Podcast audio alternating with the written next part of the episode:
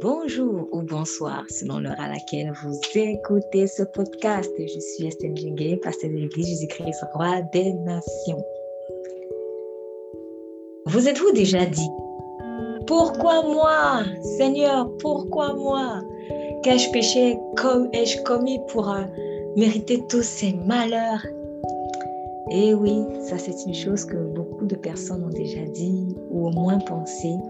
Lorsqu'elles sont dans le tourment, elles se posent la question de savoir qu'est-ce qu'elles ont fait de mal pour pouvoir vraiment euh, subir tout ce qu'elles subissent. Bien aimé, j'aimerais vraiment te donner un encouragement aujourd'hui. Ton malheur n'est pas forcément lié à un péché. Oui, le péché ouvre des portes à l'ennemi, c'est vrai. Mais il y a un autre extrême dans lequel nous tombons souvent, c'est de penser que tous les malheurs viennent forcément parce que nous avons péché. Et si tu cherchais la source de ce malheur-là, non pas dans le péché, mais plutôt dans le désir de Dieu de se glorifier dans ta vie, pour en savoir plus, je t'invite à écouter le message dans son intégralité et n'oublie pas que Jésus t'aime énormément. N'hésite pas à partager le message euh, en podcast et si tu as besoin de prière, n'hésite pas également à écrire sur euh, le message euh, sur le site Encore ou alors aussi Spotify où vous avez la possibilité d'envoyer des messages. Ou tout simplement sur église communication. Tu es béni.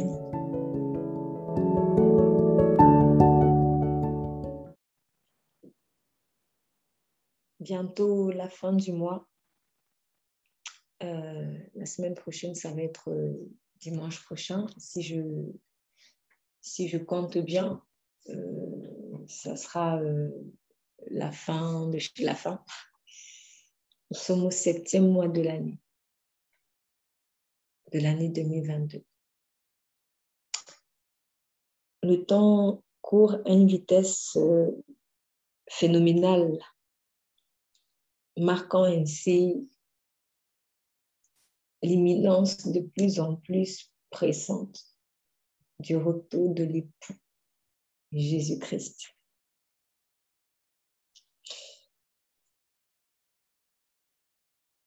Quelque part, je dirais heureusement qu'il n'est pas encore là. Non pas que je ne veux pas qu'il vienne, mais comme il est écrit, il est dans notre intérêt que le Seigneur soit patient parce qu'il ne veut qu'aucune âme ne périsse.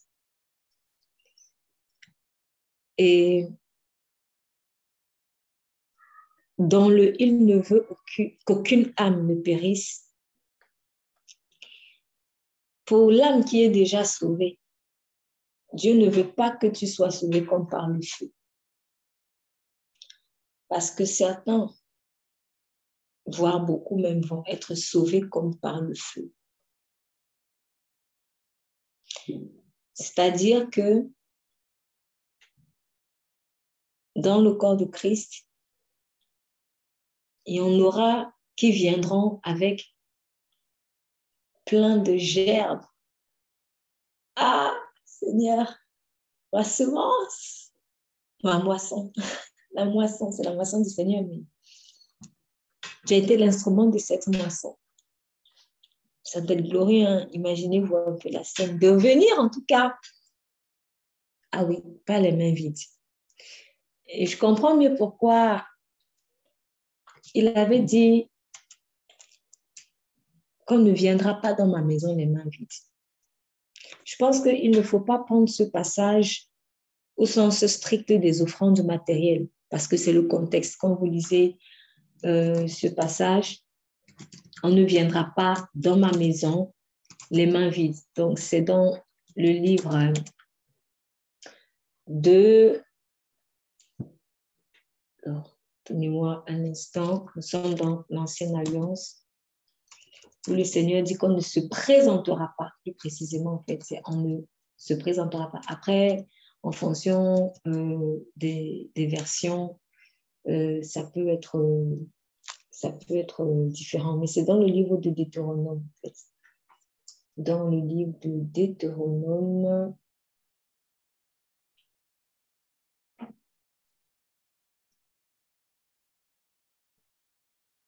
Deutéronome 16, 16. Deutéronome 16, 16. Deutéronome chapitre 16, verset 16. Je lis trois fois par année, tous les mâles d'entre vous ne euh, se présenteront devant l'Éternel, ton Dieu, dans le lieu qu'il choisira, à la fête des pains sans levain, à la fête des semaines et à la fête des tabernacles. On ne paraîtra point devant l'Éternel les mains vides. Donc, quand vous lisez un peu le contexte, il est en train de parler des différentes fêtes qu'il avait instituées. Et euh, dans, ces fêtes-là, il y avait aussi des, de, belles offrandes qui étaient, qui, qui, étaient faites. C'est une culture qu'en vrai dire, on devrait avoir. Ne pas venir dans la maison de Dieu comme ça. Venir quand même avec quelque chose. Toujours, c'est important dans la mesure de nos moyens. C'est vraiment important. Ne pas le faire par contrainte, mais vraiment le faire parce qu'on l'aime, parce que c'est une fête. Le jour euh, du culte, c'est vraiment un jour de fête et de joie. Donc, quand je vais à la fête, eh bien, je ne sais pas, comme si j'apporte aussi un petit cadeau, quelque chose comme ça. Donc, loin de, des, des, des, carcans de, de, de, cupidité que malheureusement on voit aussi dans le corps de Christ parce qu'on utilise aussi cette, euh, euh, on peut utiliser ce passage pour abuser malheureusement des enfants de Dieu et leur vider les poches. Ça, ce n'est pas une bonne chose. Vraiment, si vous êtes confronté à ça, que le Seigneur vous Mais il ne faudrait pas que euh, les abus viennent maintenant nous faire pervertir pervertissent dans nos cœurs euh, la vérité. Parce que normalement, quand a une relation d'amour et d'honneur, tu as constamment envie d'offrir quelque chose à la personne. C'est comme ça. Donc, quand vous offrez des choses à vos enfants, vous ne leur demandez pas toujours ce qu'ils veulent. Vous le faites juste parce que vous pensez que ça va leur faire plaisir, ou alors à votre mari ou à un ami. Donc, c'est un peu ça la relation entre Dieu et l'homme. C'est vraiment, euh, j'aimerais, voilà, je, viens dans sa présence, je ne viens pas avec rien. Quoi. Si on est dans une dynamique vraiment d'amour, l'offrande, elle aura un beau parfum. Elle aura un beau parfum. Donc, il dit, on ne paraîtra pas devant l'Éternel, les mains vides. Mais je suis convaincue que, étant donné tout, tout dans la parole de Dieu, en particulier dans l'Ancienne Alliance, ne sont que une préfiguration faite de ce que nous allons vivre dans l'éternité. Je crois que le Seigneur, et je suis convaincue de cela, et quand vous lisez Apocalypse et bien d'autres passages de la Bible, même avant Apocalypse, vous comprendrez que c'est vrai si vous êtes de bonne foi, le Seigneur ne veut pas qu'on arrive dans son royaume les mains vides, mais il veut en fait que tu viennes avec des gerbes, des gerbes que tu auras récoltées aussi. C'est ça. Et donc, tandis qu'il y en aura qui seront sauvés comme par le feu, c'est-à-dire vraiment tu étais sauvé in extremis et tu, pas, tu ne vas pas forcément apporter des gerbes, mais il y en a aussi d'autres qui vont vraiment venir avec des gerbes. Et si le Seigneur te retient encore sur terre, s'il t'a sauvé et qu'il te retient sur terre et qu'il ne revient pas encore, c'est parce qu'il ne veut pas que tu te présentes dans sa maison, les mains vides. Le Seigneur veut te donner l'occasion de moissonner aussi quelque chose. Il veut que tu récoltes aussi quelque chose. Quelque chose qu'il aura semé en toi. Parce que finalement, même si tu sèmes, mais qui t'a donné la semence, c'est lui. Dieu a déposé quelque chose en toi. Et il veut que tu puisses te réjouir de la, de la moisson. Bref, il veut que tu récoltes tes fruits. Il veut que tu manges aussi les fruits de ton champ. Parce que c'est légitime. Quelqu'un va-t-il semer dans son champ et ne pas récolter les fruits qu'il a semés? Ah non, Dieu n'est pas comme ça. Dieu est juste, il est bon. Donc Dieu prend plaisir à te voir manger les fruits du champ que tu as toi-même ensemencé. Et vous savez, les récoltes, on y tient. Hein. Franchement, bon, moi personnellement, je ne suis pas agricultrice. même si j'aime bien euh, le verre, mais euh, ce n'est pas ma spécialité. Mais pour avoir un tout petit peu euh, touché à, à cela, c'est-à-dire essayer de, semer des choses, voir pousser des, des, fruits, des légumes, mais surtout en observant ceux qui sont, dont c'est vraiment le métier. Comme j'ai écouté le témoignage d'un Ukrainien euh, dans le journal euh, hier, je pense, et bon, vous savez qu'il ce moment euh, des, accords entre la Russie et l'Ukraine pour pouvoir exporter le blé qui est coincé, les tonnes de blé qui sont coincées en Ukraine. Et pendant qu'on était en train de faire un reportage dessus, on a donc interviewé un Ukrainien agriculteur qui était là dans son champ. C'était marrant parce que le monsieur était dans son tracteur, dans, dans un grand champ de, de céréales. Et au-dessus, vous, voyez les avions de bombardement. La guerre était à quelques kilomètres de chez lui. Il était là dans son champ. Et c'est pour ça justement qu'on est devenu l'interview parce que c'est incroyable. C'est incroyable. C'est comme si euh, vous sortez dans la rue et en face de vous, il y a une guerre civile, par exemple. Et là, juste à un mètre, votre champ de tomates est là, par exemple. Et pendant qu'on était en train donc euh, de lui poser la question, mais vous, ça ne vous fait pas peur parce que c'est dangereux. N'importe quel missile peut tomber sur votre tête. Il a répondu, c'est très dangereux, je le sais, mais j'ai trop souffert pour semer ce que j'ai semé. J'ai trop souffert. Je ne veux pas laisser ma récolte comme ça. J'ai trop souffert. Bon, personnellement, après, ça n'engage que moi. À sa place, moi, je crois que moi, je serais partie et on laisse ça parce que c'est du matériel. Mais derrière euh, euh, derrière euh, ces propos, sachez que Dieu, lui, tient en fait à sa récolte. Et Dieu tient à ce que chacun d'entre nous puissions récolter ce qu'il a semé. Dieu y tient, je vous assure. Dieu ne veut qu'aucun de ses enfants ne travaille pour rien. Parce que ça fait partie de sa justice. Dieu est juste. Donc, quand tu sais que tu as sué pour quelque chose et que c'était dans le mouvement du Saint-Esprit, j'insiste, je ne parle pas d'une sueur charnelle, de quelque chose que je suis allée entreprendre avec mes forces sans Dieu. Mais je parle de quelque chose que tu as entrepris, quelque chose pour lequel, une chose pour laquelle, pardon, tu as sué, mais dans le mouvement du Saint-Esprit. Dieu tient à ce que tu récoltes cela et il ne te fera pas quitter cette terre tant que tu n'as pas mangé ton fruit. Il est déterminé, plus que toi-même tu ne l'es, à te faire réussir. Parce que finalement, la réussite, je dirais que j'ai réussi quand je vais couper mon légume et le mettre dans la bouche. C'est ça. Tant que je suis encore en train d'ensemencer, tant que je suis encore en train d'arroser, d'entretenir, d'enlever les mauvaises herbes. C'est une très bonne chose. Mais si je ne peux pas manger les fruits de ce que j'ai semé, j'aurai un goût amer. Dieu veut que tu réussisses. Il veut que tu manges les fruits qu'il a semés en toi. Avant même que tu ne naisses, il avait déjà prévu cela. C'est pour cela que il a dit à Jérémie, nous l'avons vu ce texte hier, il a dit dans le livre chapitre 1er, verset 5, je commence à partir du verset 4, la parole de l'Éternel me fut adressée en ces mots.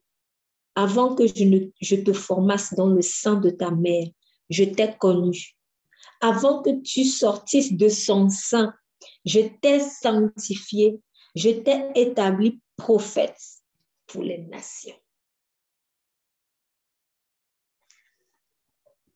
Si vous ne l'avez pas encore fait, prenez le temps pour méditer ce passage.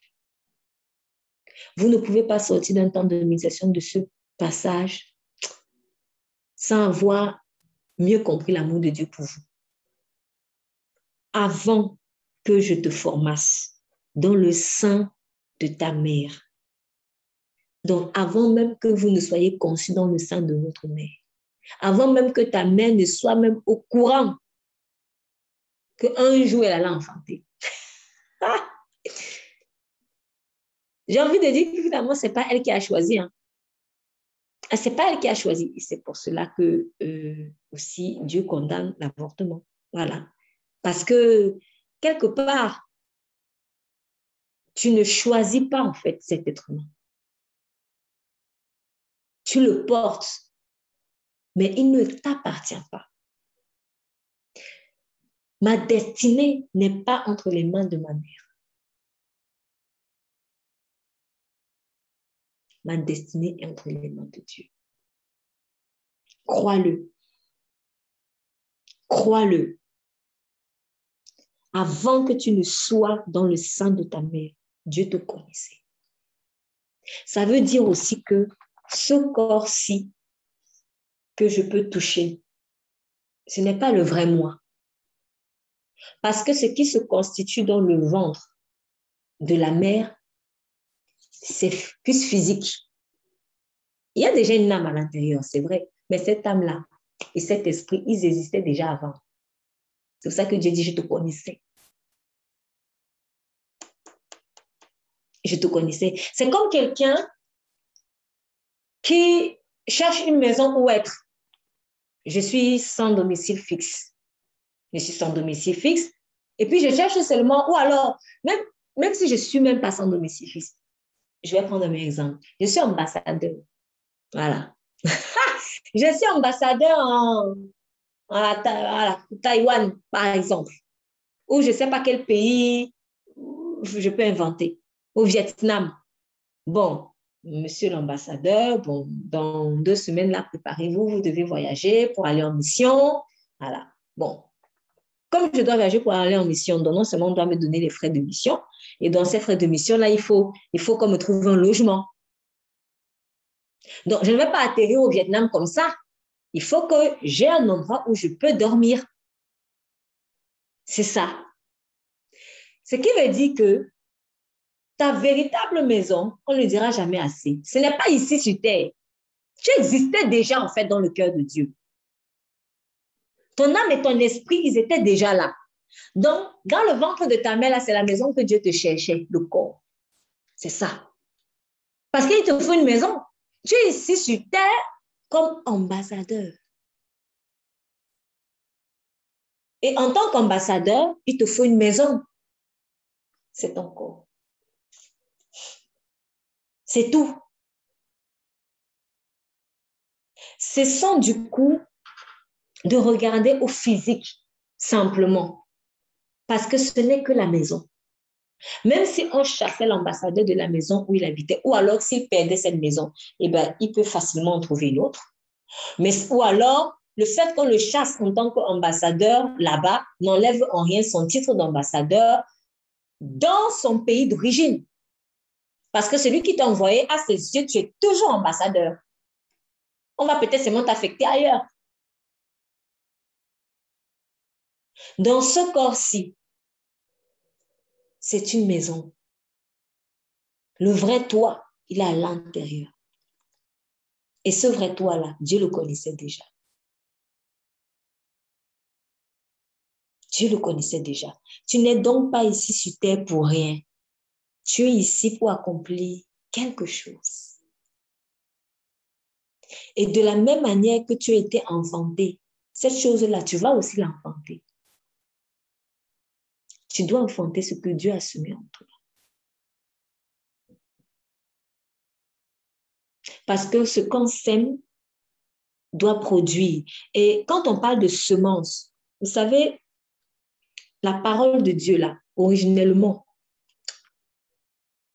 il me semble que c'est du grec. Si ce n'est pas le cas, je vais corriger plus tard. Mais en fait, elle a la même racine que sperme. parole, dans le sens de parole de Dieu, ça a la même racine que sperme. C'est sperma, en fait.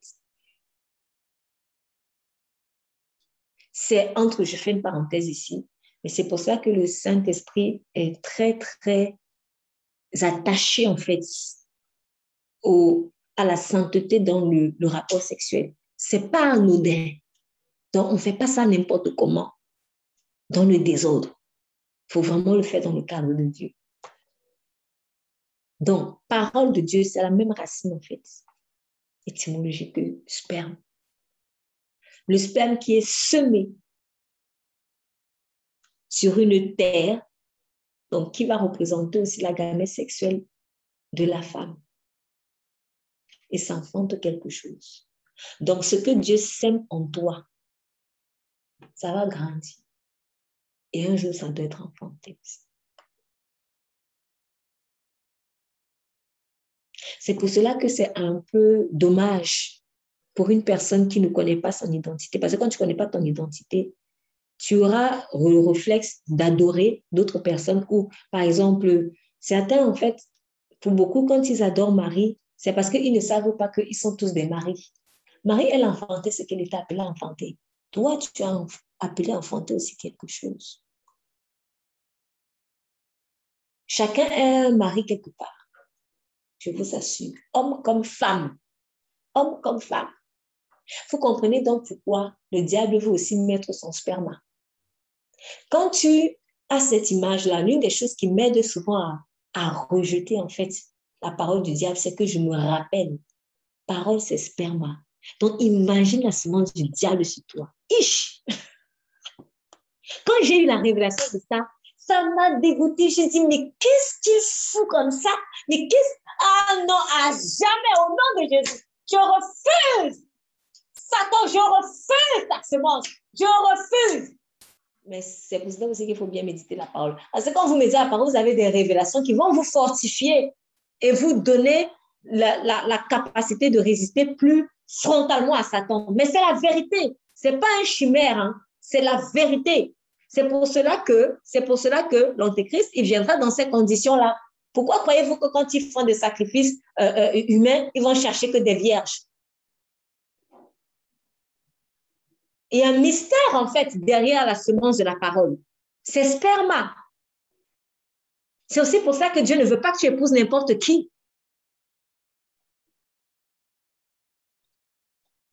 Parce que si tu veux épouser n'importe qui, sans suivre le conseil de Dieu, tu es en train de permettre qu'un sperme étranger entre en toi.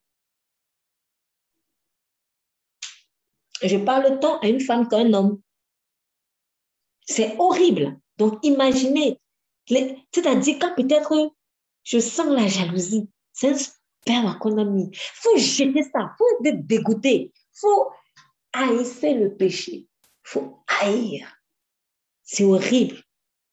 Hmm. Donc Dieu a déposé quelque chose de puissant en fait en toi. Et cette chose-là, elle ne doit pas, tu ne dois pas quitter cette terre tant qu'elle n'est pas sortie. Voilà pourquoi il ne revient pas aussi.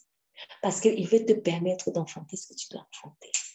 Et quand tu reçois une parole comme ça, quand tu comprends ça, quelque part, même si tu n'as pas d'enfant, même si tu es stérile, même si tu es ou tu n'as pas encore d'enfant, franchement, tu comprends pourquoi il parle de bonnes nouvelles. Heureuse celle qui, à qui on disait qu'elles étaient stériles. Heureuse. Parce que le vrai enfantement, ce n'est pas les enfants là.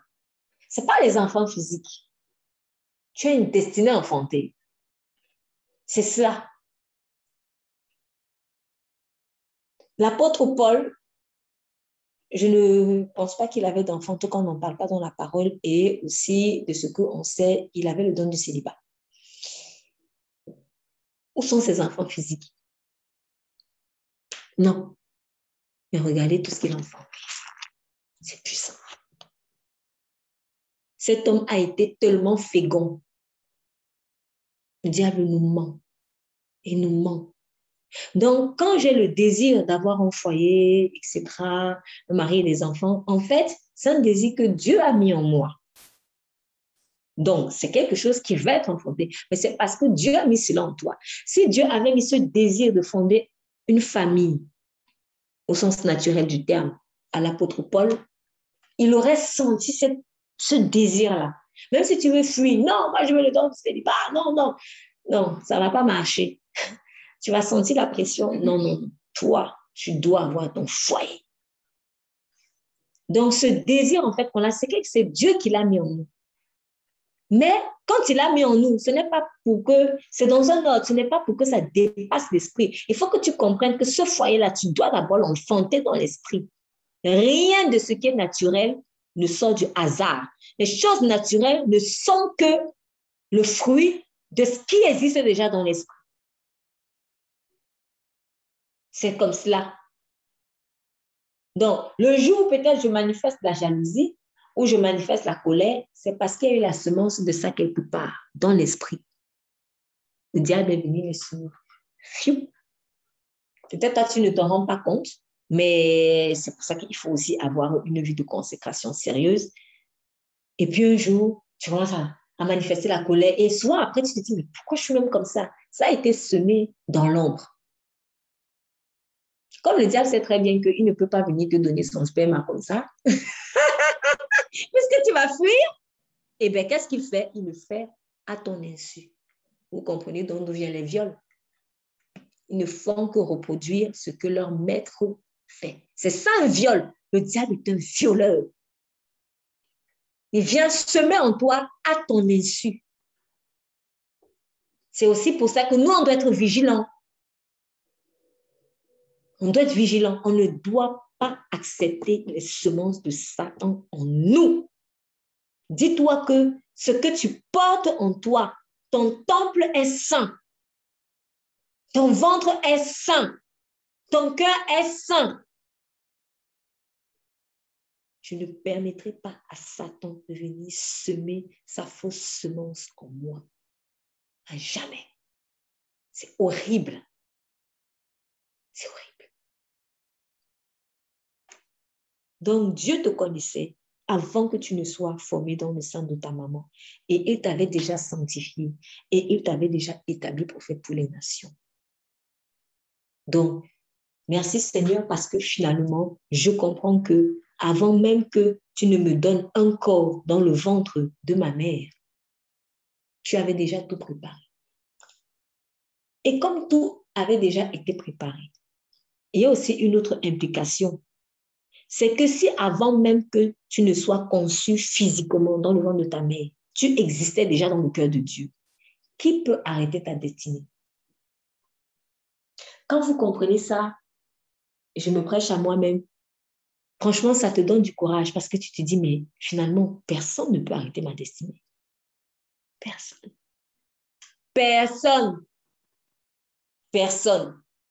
Même si on est venu te lacérer, on t'a, on on t'a tabassé, on est venu briser ton cœur. Oui, mais ça là, c'est le temple physique. Mais ta destinée là, elle est dans l'esprit. Tu existais déjà dans l'esprit. Tu existais déjà. Et à ce, à ce moment-là que Dieu avait déjà semé quelque chose en toi. Il te fallait juste le logement sur terre, qui est ton corps, c'est tout. Donc, on peut te dépouiller physiquement, mais ta destinée ne se trouve pas dans ton corps physique. Elle se trouve dans l'esprit. Donc, on peut tout enlever, mais on ne peut jamais enlever ta destinée.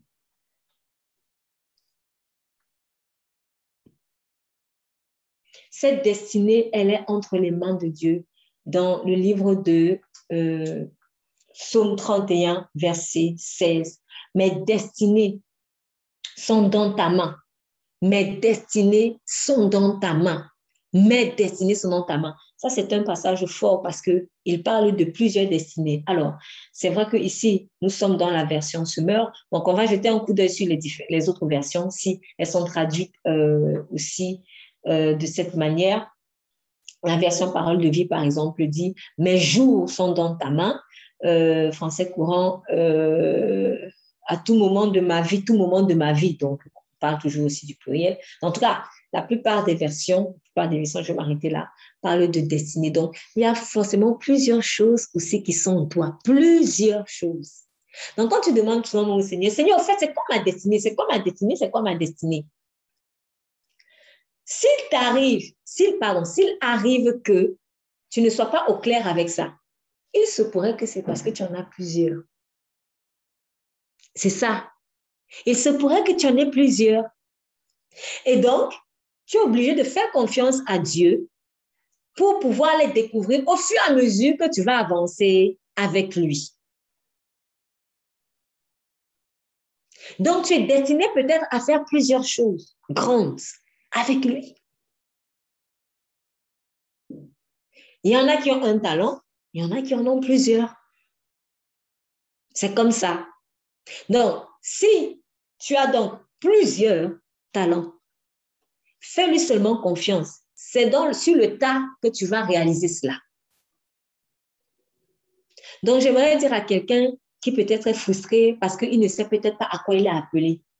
Si tu veux savoir à quoi tu es appelé aussi, commence à faire déjà le peu qu'il t'a demandé de faire. C'est au fur et à mesure que tu vas faire que tu vas te rendre compte de l'ampleur de ta mission en tant qu'ambassadeur de Christ sur terre.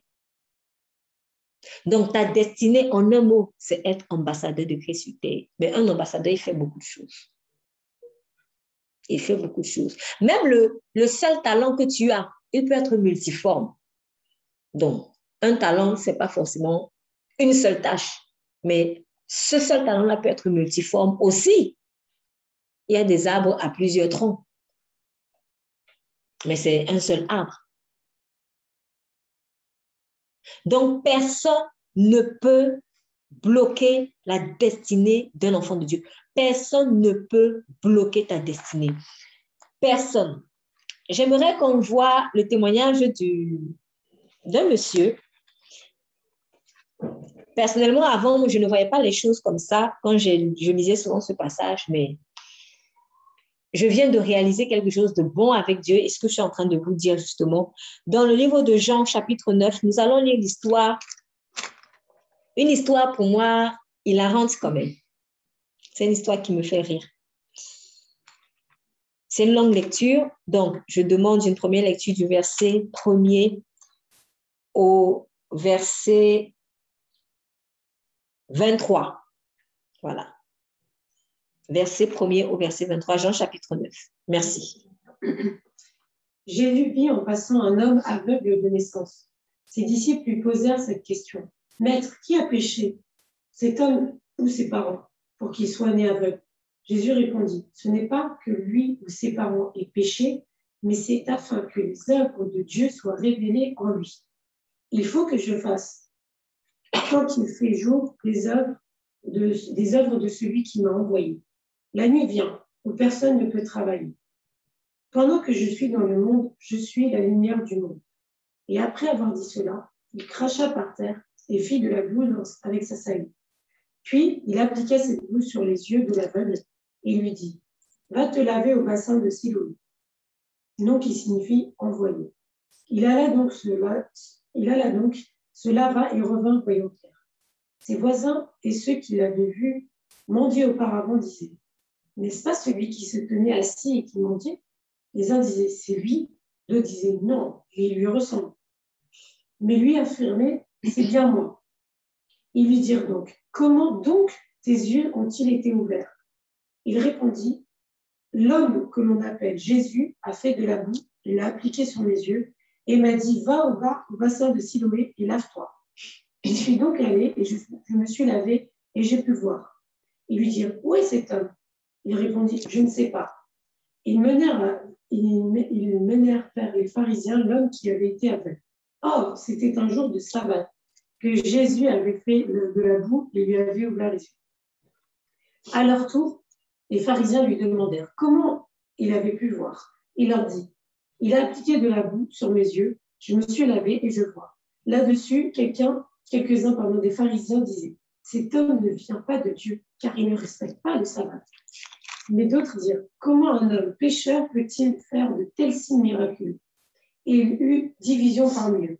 Ils dirent encore à l'aveugle, toi, que dis-tu de lui, puisqu'il t'a ouvert les yeux? Il répondit, c'est un prophète. Les Juifs ne voulurent pas croire qu'il avait été aveugle et qu'il voyait désormais avant d'avoir fait venir ses parents. Ils les interrogèrent en disant, est-ce bien votre fils que vous dites être né aveugle? Comment donc se fait-il qu'il voit maintenant? Ses parents leur répondirent Nous savons que c'est bien notre fils et qu'il est né aveugle, mais nous ne savons pas comment il se fait qu'il voit maintenant, ni qu'il lui a ouvert les yeux. Interrogez-le lui interrogez-le lui-même. Il est assez grand pour parler de ce qui le concerne. Ses parents dirent cela parce qu'ils avaient peur des chefs. En effet, ceux-ci avaient déjà décidé d'exclure de la synagogue celui qui reconnaîtrait Jésus comme le Messie. Voilà pourquoi ses parents dirent, il est assez grand, interrogez-le lui-même. Amen. J'aime beaucoup ce passage parce que chaque fois que je le vois, j'ai envie d'éclater de rire. Et j'imagine un peu la scène. Alors, nous, on ne fait que lire, mais j'imagine la scène, l'embrouille, comment les gens ont dû être embrouillés, comment lui aussi, il était tout joyeux, tout, tout gaga euh, d'être délivré, en fait, de sa cécité. Donc, voilà que le Seigneur Jésus est en train de marcher avec ses disciples et il voit un aveugle né de naissance. Waouh, c'est pas facile, hein. franchement. Euh, que le Seigneur encourage beaucoup les, personnes handicapées. C'est pas facile d'être physiquement handicapé. Et quand vous vivez une chose comme ça, franchement, les, questions, il y a une question qui va fatalement vous venir à, l'esprit, c'est pourquoi moi? Pourquoi moi? Pourquoi moi? De naissance en plus, pourquoi moi? Et quand nous sommes en plus dans un contexte où euh, ben, on se dit, euh, tu pêches, tu payes, bah, quelque part, c'est vrai, mais on n'avait pas encore la révélation, on n'avait pas vraiment la révélation du Dieu de grâce. Donc, on se disait, si je souffre ce que je souffre, c'est parce que moi-même, j'ai fait du mal. C'était un peu la logique. D'ailleurs, c'est ce que les amis de Job lui ont reproché. Ils lui ont dit, non, Job, non, franchement, un homme riche comme toi, en bonne santé, qu'est-ce qui te manquait du jour au lendemain? Tous tes petits fils et filles meurent, tu tombes malade, tu n'as plus rien, tu deviens pauvre. Non, Job, tu as péché. Oh, cherche bien. Tu as péché. Tu as offensé Dieu. Faut bien chercher. Je n'ai rien fait, je n'ai rien fait. Non, Job, c'est impossible. On n'a jamais vu ça. On n'a jamais vu ça. Entendez bien la phrase? Je suis en train d'essayer de, de, de, dire autrement ce qu'ils ont pu dire. Hein. On n'a jamais vu ça. Et c'est ça, justement, là où Dieu veut, parce qu'on n'a jamais vu ça. Car il fait les choses que l'œil n'a jamais vues et que l'oreille n'a jamais entendues. C'est ça que Dieu veut faire avec toi. Et c'est ce qui était surprenant avec les amis de Job. Nous, on n'a jamais vu quelqu'un du jour au lendemain qui était au, au, sommet de la montagne et tombe comme ça pour rien? Non, mais c'est justement ce que Dieu veut faire avec toi. Il veut faire des choses que l'œil n'a jamais vues et que l'oreille n'a jamais entendues. Tu es quelqu'un de spécial, tu es spécifique. Ça ne rien de se comparer à l'autre. Chacun est spécifique. Tu es venu pour innover quelque chose. Et c'est puissant. Ça montre que Dieu passe son temps à innover. Vous voyez, euh, je ne sais pas combien de personnes on est déjà sur la terre, ou c'est 6 milliards, c'est 7 milliards, 8 milliards. Mais il y a peut-être des milliards d'innovations. Waouh! Ça, c'est fort. Des milliards d'innovations. Donc, chacun est venu innover quelque chose sur terre. Tu n'es pas un robot. C'est le diable qui veut qu'on soit comme des robots. Même, même chose, même, même chose, même, même chose. Non! Je suis différent. Mon enfant qui va naître, lui aussi sera différent. Et l'enfant de mon enfant qui va naître, il sera différent. Ta postérité sera même différente de toi. Chaque personne qui vient, elle a son empreinte spécifique. Même deux jumeaux n'ont pas la même empreinte de doigt. Ils n'ont pas. Tu es spécifique. Donc, nous, quand on a, il y a quelque chose qu'on n'a jamais vu, il faut absolument qu'on rabatte ça sur le diable. Vous voyez comment on fait du diable une star? On lui fait. Ah, on lui donne à lui la gloire de l'innovation. Et c'est ce qu'il veut. C'est ce qu'il veut. C'est ce qu'il veut. Donc, quand les disciples ont vu ça, ils n'ont pas réfléchi loin. Ils n'ont pas réfléchi loin. Personnellement, moi, je ne les jette pas la pierre parce que c'est comme ça, en fait, que je réfléchissais aussi. Bon donc, pour moi, quand il y avait un malheur, oh, j'ai sûrement péché. J'ai sûrement péché. Après, tu te dis, mais pourtant, aujourd'hui, je ne suis même pas sortie de ma chambre. je commence à chercher le péché que j'ai fait. Pourtant, tu n'es même pas sorti de ta chambre. Après, je commence à dire, bon, non, j'ai sûrement eu des mauvaises pensées. Mais ce qui est bizarre, c'est que tu as des mauvaises pensées, mais toute la journée, tu es en train de préparer ton examen. tu n'as même pas eu le temps de penser. Et tu te dis, non, non, non, non. Peut-être c'est le péché d'avant-hier. quel tourment, quel tourment, quel tourment. Et si avant-hier, tu ne te souviens pas d'un péché, non. C'est le grand-père. Le grand-père a péché, maintenant ça ne pas sur moi. Oh là là là là là là là. Et ce n'est pas complètement faux. Je ne dis pas qu'il n'y a pas des choses, ça on le sait. Il y a des choses malheureusement que des, des, des parents, des grands-parents ont, avec des, mauvais pactes ont inclus dans la famille. Mais, mais, mais, attention. Attention à cet extrême d'aller chercher le péché là où il n'y a pas le péché. Le malheur ne vient pas forcément parce que tu as péché. Le malheur ne vient pas forcément parce que tu as péché. Il y a des malheurs qui viennent, oui, parce qu'on a ouvert la porte pour le péché, mais tout malheur ne vient pas forcément parce qu'on a péché. Donc, voilà pourquoi le Seigneur Jésus leur a répondu quand ils ont dit, Maître, qui a péché? Celui-ci, ses parents. Ils n'ont pas réfléchi de midi à 14 heures, dès qu'ils l'ont vu, malade. Hum, qui a péché, Père, qui a péché. Mais vous savez, parfois aussi, quand les gens, ils se posent, ils, réfléchissent comme ça, c'est parce qu'en se mettant à votre place, ils se disent, moi, je n'aurais jamais supporté. Donc, ils te voient aveugle depuis naissance, depuis la naissance, ils se disent, oh là là là, quel malheur, c'est horrible. Non, non, non, non.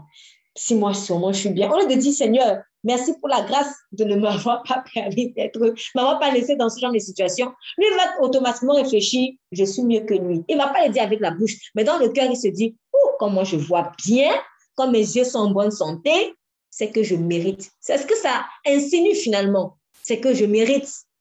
Non, tu ne mérites pas, c'est la grâce. Si Dieu ne t'a pas donné ce fardeau-là, c'est que tu ne pouvais pas supporter. Dis seulement merci. Dis seulement merci. Donc pour eux, cet homme, s'il était aveugle de naissance, c'était parce que soit lui l'a péché, soit ses parents ont péché. Et le Seigneur Jésus lui répond, ce n'est pas que celui-ci ou ses parents aient péché, mais c'est afin que les œuvres de Dieu soient manifestées. Alors, dans d'autres versions, vous pouvez un peu mieux comprendre. Par exemple, dans la version Semeur, on vous dit, cela n'a pas de rapport avec son péché, ni avec celui de ses parents. Cela n'a pas de rapport. Et j'aime bien comme cette traduction qui ressemble aussi à d'autres traductions. Par exemple, euh, si je choisis euh, euh, la version française courante, plus simplement, elle dit ce n'est ni à cause de son péché, ni à cause du péché de ses parents. Ce n'est ni à cause de son péché, ni du péché de ses parents. En fait, ce qu'on comprend, ce qu'on veut dire ici, c'est quoi? Il y a un très bel équilibre que Jésus a donné dans la réponse. Quand il dit ce n'est pas en rapport avec son péché, cela signifie que cet homme aussi est un pécheur. En fait, cet homme est un pécheur.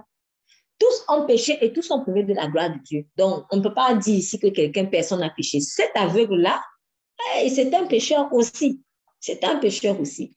Mais le malin qu'il a eu là, ce n'est pas à cause directement de son péché, en fait. C'est pour cela que je dis, tout malheur ne vient pas forcément parce que tu as péché. Daniel, il avait été jeté dans la fosse au lion. Est-ce que Daniel, c'était un homme parfait? Non, forcément. Forcément, non. Même si on ne nous a pas dit ce qu'il avait fait de mal. C'était une personne imparfaite. Donc, qui péchait aussi? C'était quelqu'un qui commettait des erreurs. C'était quelqu'un qui, sûrement, tout au long de sa vie, au moins une fois offensé Dieu. Mais quand on l'a jeté dans la fosse au lion, est-ce parce qu'il avait offensé Dieu hier ou avant-hier? Ça n'avait rien à voir. C'était même à cause de son intégrité. Parce que malgré ses failles, c'était quelqu'un qui cherchait vraiment à faire plaisir à Dieu. Donc, il n'a pas été jeté dans la fosse au lion à cause du péché qu'il a commis hier, avant-hier ou même le matin à 7 heures. Non mais c'est à cause de son intégrité. Donc, tout malheur ne vient pas forcément parce qu'on est péché. Donc, attention au réflexe de je suis attaqué, j'ai subi quelque chose. Oh! Tu commences à chercher quel est le péché que j'ai commis. Alors, quelle est la porte que j'ai ouverte encore, Seigneur? Au lieu de prier même pour Dieu, tu commences, c'est-à-dire une heure de prière, par exemple, 30 minutes, c'est pour chercher la porte ouverte. C'est pas forcément ça. C'est pas forcément ça. Et même lorsqu'il y a eu porte ouverte, cela n'empêchera pas Dieu de manifester sa gloire. Donc le Seigneur Jésus est en train d'inviter ses disciples à défocaliser sur péché comme source du malheur mais à focaliser plutôt sur ce que Dieu va faire de ce mal. Et c'est ce que nous devons faire. Et si nous commencions à focaliser plutôt sur ce qui va ressortir de cette situation douloureuse, au lieu de focaliser sur le péché qu'on a commis. Parce que derrière cette question, c'était la suite de l'épreuve. Ah non, moi je ne peux pas être avec tout. Il faut un peu supporter même la douleur. Supporte un peu la douleur. Ah, supporte un peu la douleur de l'enfantement. Supporte un peu la douleur de l'enfantement. C'est cela. Donc, Seigneur, pourquoi moi, pourquoi moi, pourquoi moi? C'est afin que les œuvres de Dieu soient manifestées en toi. Et c'est quoi manifester? En fait, c'est quand on dit que quelque chose se manifeste, c'est quelque chose qui s'exprime enfin. Donc, c'est quelque chose qui existait déjà. Et c'est ce qui est puissant dans ce passage.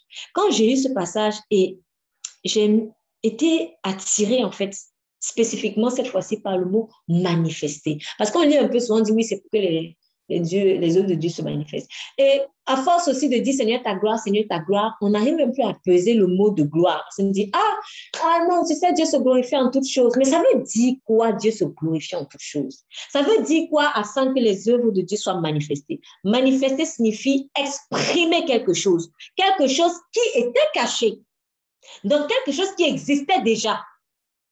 Ce qui veut dire que ce monsieur, il y avait quelque chose en lui que Dieu avait déposé qui devait être révélé. Ce n'était pas le clochard qui mendiait là, aveugle. Tout le monde le voyait comme un clochard qui mendiait. Mais il y avait une semence en lui de Dieu qui devait venir à la manifestation. La nature, la création attend avec un ardent désir la révélation des Christ de Dieu. Révéler, c'est-à-dire exposer ce qui est caché, qui existe. Donc, ici, ce qui m'a vraiment marqué, c'était finalement le, c'est-à-dire l'aspect de ce passage qui m'a beaucoup touchée, cette fois-ci en le lisant, c'était qui est ce monsieur? C'est ça en fait. Qui est-il en réalité? Quand Dieu dit afin que les œuvres de Dieu soient manifestées en lui, qui est-il? Qu'est-ce qui est, est caché en lui? Qu'est-ce que Dieu a caché en lui? Et d'ailleurs, pourquoi Dieu a caché? Pourquoi Dieu a caché? Et regardez comment Dieu a caché. Dieu a caché avec la cécité depuis la naissance. Quelque chose d'horrible, de terrible. De terrible pour nous, l'homme. Personne ne veut être aveugle, personne ne veut souffrir. Donc Dieu a caché la gloire qu'il avait, qu'il avait déposée dans ce vase d'argile par une maladie, par un handicap, pas la galère financière, parce qu'on vous dit c'est un mendiant. C'est un mendiant. Et j'ai même envie de dire pas des choses qui ne sont pas bien, parce que je ne pense pas que ce soit Dieu qui l'a appelé mendier. Puisqu'il a dit, le juste ne mendiera jamais son pain, en temps normal. Un enfant de Dieu ne mendie pas. Ce n'est pas glorieux de mendier. Mais avec ce qu'il a vécu, il s'est retrouvé en train de mendier. Mais ce n'est pas parce qu'il mendiait que la gloire de Dieu qui était déposée en lui a disparu. Waouh! Donc, même ton péché là, ça ne va pas empêcher que la gloire de Dieu continue d'être déposée en toi. Tes erreurs n'affecteront pas forcément le dépôt de Dieu en toi. Parce que personne, ni toi-même, ne peut empêcher le plan de Dieu de s'accomplir. Personne. Quand une lave de, chenille euh, sort de, de son œuf. La chenille n'a pas besoin de dire je veux pas être transformée en papillon. Même si elle le dit, elle n'aura pas le choix. Elle va se métamorphoser. Pourquoi? Parce qu'en elle, il y a déjà la loi. La loi de la métamorphose est déjà inscrite. Même si elle dit non, je ne veux pas, tu vas te transformer en papillon, un beau papillon. Même si tu es chenille maintenant, un chenille qui dégoûte, un chenille qu'on ne veut pas, un chenille qui est répugnante, que tu le veuilles ou non, tu vas te transformer en papillon. Pourquoi? Parce que la loi, le dépôt de gloire qui est en toi là, on ne peut pas le cacher. Ça va seulement sortir. Lorsque la femme enfante, qu'elle le veuille ou non, quand l'enfant veut sortir, il veut sortir. Il veut sortir. Est-ce que c'est elle qui dit, bon, tu sais, toi là, même si tu dis au nom de Jésus, je, te, je, je programme que tu ne vas pas sortir avant tel jour. Non. Le jour qui est inscrit dans le livre de Dieu, si c'est, nous sommes le 24 juillet aujourd'hui, 24 juillet 2022, quand tu vas seulement sentir que tu perds les autres, que tu le veuilles ou non, tu vas seulement appeler au secours, au secours, là, il veut déjà sortir. Et l'enfant lui-même, il ne force pas. Hein. C'est pas lui qui dit, je veux sortir. En fait, quand on dit, ah, ton enfant veut sortir, c'est juste un, un, abus de langage. C'est pas lui qui veut. C'est la programmation qui est en lui. qui dit, aujourd'hui, maintenant, tu dois sortir. C'est pas lui qui veut, il comprend quoi? C'est un bébé. Qu'est-ce qu'il lui comprend? Il ne comprend rien. Dieu avait programmé. Donc, le dépôt de gloire qui est en toi, là, c'est déjà programmé. Tu vas te transformer en papillon un jour que tu le veuilles ou non. Et même si la métamorphose fait mal, parce que oui, ça fait mal. Tu vois comment tu te décomposes, le corps devient bizarre et tout. Peut-être qu'il y a des douleurs, tu crées. Ah! Mais tu vas seulement te métamorphoser, il n'y a pas le choix. Tu vas devenir un papillon. Et rien n'affectera cela. Rien n'empêchera le papillon de devenir papillon. La chenille, je veux dire, de devenir papillon. Ni la cécité, ni la galère financière, ni ton péché même. David avait péché, mais la fidélité de Dieu a toujours été son partage. Et il a eu un fils qui sa postérité est restée sur le trône de Judas jusqu'à ce que Jésus lui-même naisse physiquement sur terre, de la descendance de David. Et on parle du péché de, de, de, de, de avec Bathsheba et, et, le meurtre du riz, l'assassinat du riz. Mais on ne parle pas des autres péchés que David a commis. Bon. Il y a, on sait aussi, par exemple, qu'il avait malheureusement euh, comptabilisé, fait une comptabilisation sur le peuple et puis le Seigneur, euh, le Seigneur s'est en colère. Mais ça, c'est quelques péchés que l'on nous retranscrit dans la parole. Mais toute la vie de David, on ne sait pas encore ce qu'il a fait de mauvais. On est des êtres imparfaits. Mais ça n'a pas empêché le dépôt de gloire de sortir. Donc, que tu le veuilles ou non, le Seigneur veut et va se glorifier. Sois seulement disposé. Sois seulement disposé. Tant que tu es disposé, ce dépôt de gloire, il va sortir tant que tu es disposé. Donc, finalement, entre guillemets, mais je dis bien entre guillemets, s'il peut avoir empêchement à la manifestation de la gloire, c'est simplement la, la c'est que tu, tu n'es pas disposé en fait. Parce que la femme qui ne veut pas enfanter, qu'est-ce qu'elle peut faire? Elle peut aller avorter, elle peut aller tuer son bébé. Ah oui. Parce qu'elle n'était pas disposée à la voir. Mais tant que dans ton cœur, tu dis oui, quand l'enfant veut sortir, entre guillemets, il va sortir. Tu n'as pas le choix. Donc, dis seulement oui. Dis seulement oui. Le dépôt de gloire, là, il va sortir. Et même, et même, il y a beaucoup de personnes ici, dont les mamans, que les mamans ont voulu avorter dans le ventre. L'avortement a échoué. Ça a échoué. Et le bébé est né. Parfois, il était accepté finalement. Parfois, il est abandonné. Mais le bébé est né. Donc, j'ai envie de dire, le Saint-Esprit est capable même de, c'est-à-dire que tu le veuilles ou non, il fait sa chose. À un moment donné, il fait sa chose. Toi, tu as intérêt à dire oui parce que il veut te faire participer à son plan. Donc, rien n'empêchera le plan du Saint-Esprit de s'accomplir. C'est nous qui avons intérêt à dire oui parce que tous ceux qui auront participé qui auront mis un peu de leur grain de sel dedans, ils vont aussi bénéficier de la récompense. ils vont bénéficier de la récompense. C'est pour ça qu'on a à se glorifier de rien. On a à se glorifier de rien.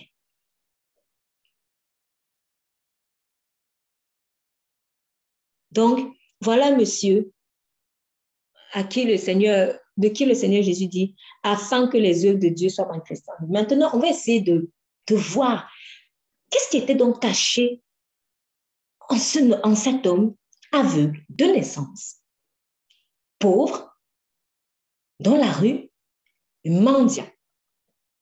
Il dit, pendant qu'il est jour, il faut que je fasse les œuvres de celui qui m'a envoyé. La nuit vient, laquelle personne ne peut travailler.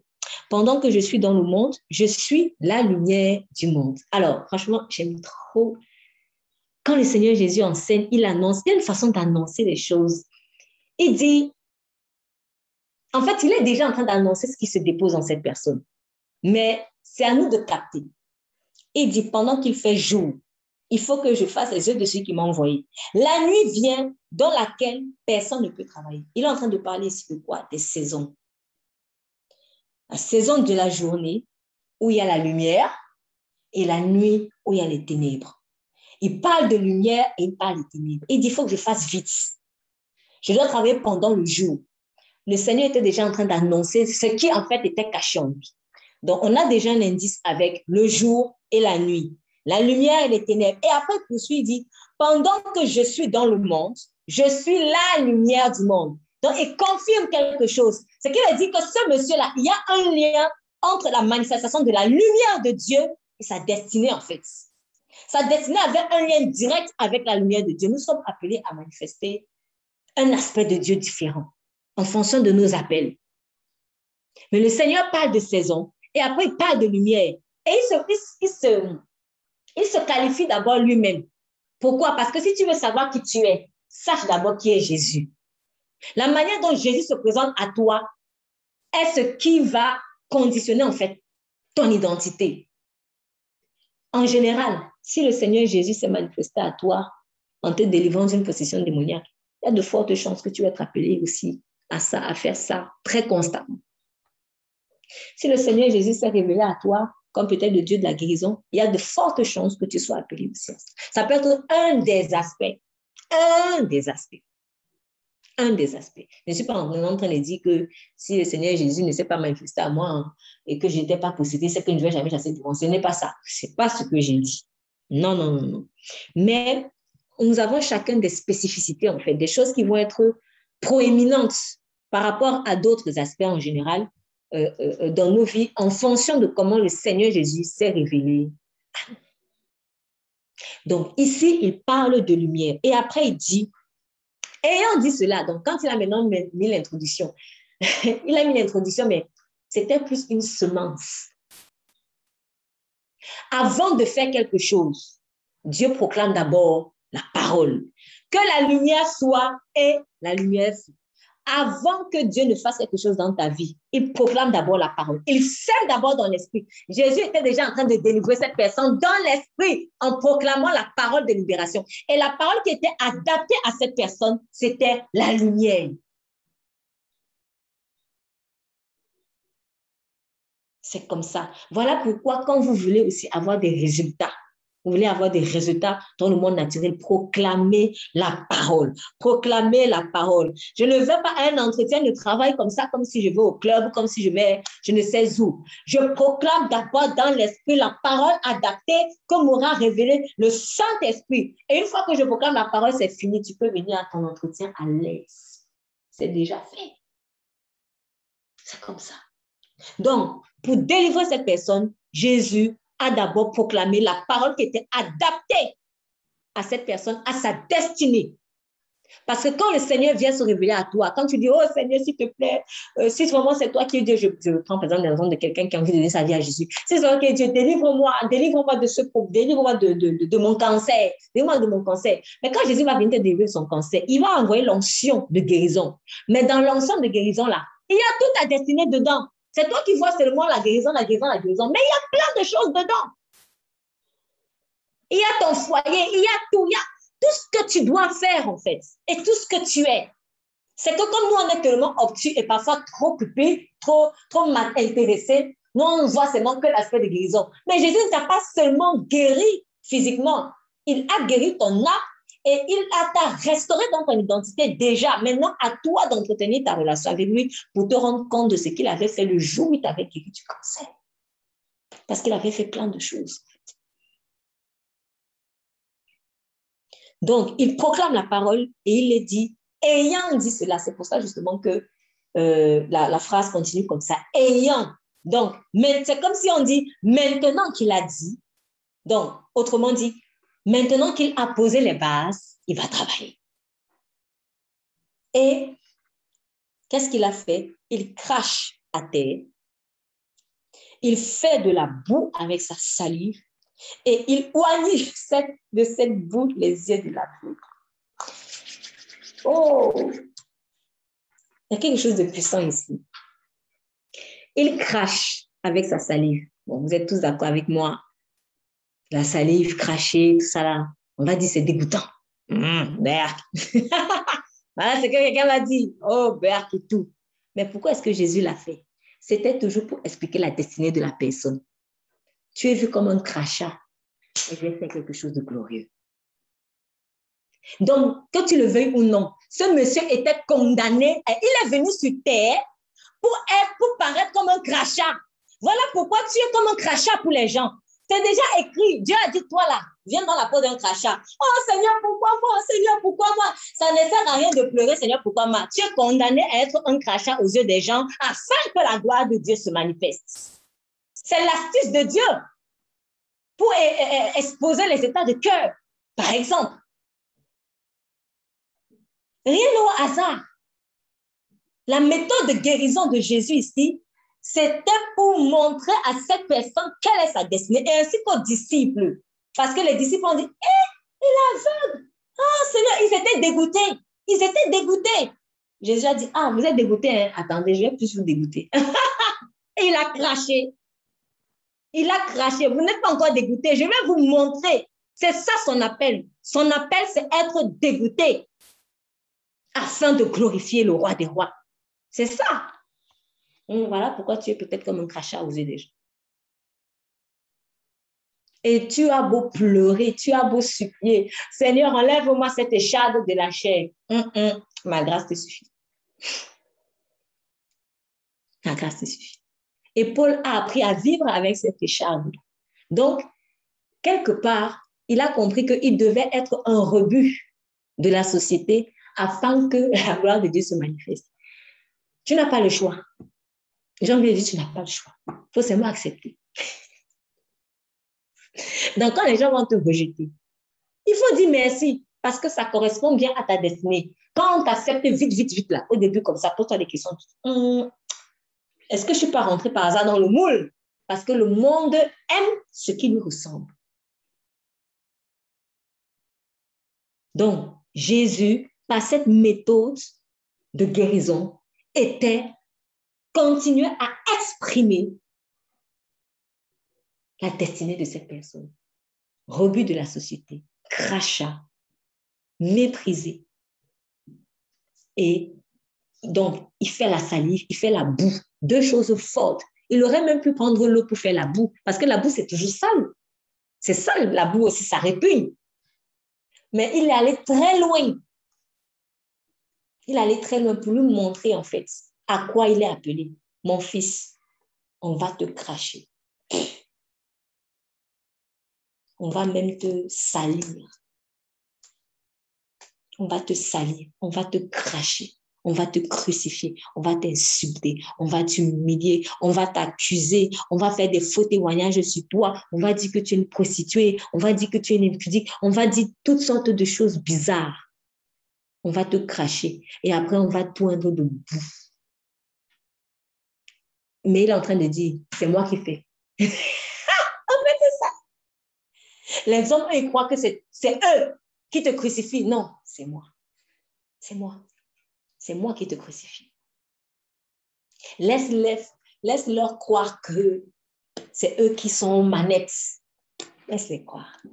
Mais c'est moi qui te crucifie. Donc Jésus est en train de rappeler à cette personne, tu sais, tu es aveugle, mais c'est moi qui t'ai crucifié. C'est moi. C'est moi. Et quand il fait cela, regardez maintenant ce qu'il dit. Il lui dit, va et lave-toi au réservoir de Siloué. Siloué qui signifie envoyé. Le Seigneur continue toujours d'exprimer à cette personne qui il est. Il aurait pu lui dire, va te laver, je ne sais pas moi, au Jourdain, je ne sais pas si le Jourdain était à côté, ou va, chez toi, ou s'il avait une maison, bon, après on dit c'était un mendiant, mais va, ou alors simplement, donnez-lui de l'eau. On lui aurait trouvé de l'eau facilement. Et lave-toi. Mais il lui dit, va à Siloé. Qu'est-ce que signifie envoyer? Tu es un envoyé de Dieu. Mon fils, je t'ai envoyé sur terre pour être un rebut de la société. Sache-le, voilà ta vraie identité. Dans la guérison, Dieu est en train de rappeler à cette personne qui il est en réalité. Envoyé de Dieu. Tu n'es pas le mendiant de la rue d'à côté. Tu es un envoyé de Dieu, ambassadeur. Mais comme nous avons trop l'image de l'ambassadeur qui porte les vestes et qui roule dans de belles voitures, du coup, pour nous, ça fait un peu bizarre. On a trop du mal à se, à se voir ambassadeur. Parce que l'ambassadeur, il faut un minimum de confort. Ah non. Si dans ton rôle d'ambassadeur de Christ, Dieu avait programmé crachat et boue, eh ben, tu vas passer par là. Et c'est important parce que c'est comme ça que Dieu a choisi de se glorifier. Et il se leva, il se leva, y alla, pardon, il y alla donc et se lava. Et il en sortit, il s'en alla, voyant clair, je reprends. Il lui dit, va et lave-toi au réservoir de Siloué, ce qui signifie envoyer. Il y alla donc et se lava. Et il s'en alla, voyant clair. Ce monsieur a vu clair une fois qu'il est allé se laver au réservoir de Siloué. Une fois qu'il a répondu à l'appel de Dieu. Donc, parfois, quand tu dis au Seigneur, Seigneur, je ne comprends pas, tu dis ça, mais je ne comprends pas, fais. C'est quand tu vas répondre à l'appel que tu vas voir clair.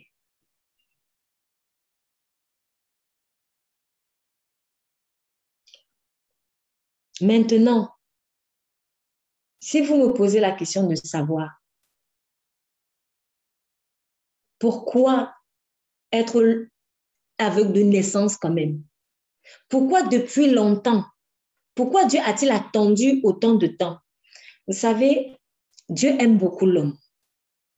Et connaissant la nature euh, assez endurcie du cœur de l'homme, si l'homme lui-même ne constate pas que quelque chose est impossible, il ne pourra pas rendre la gloire à Dieu.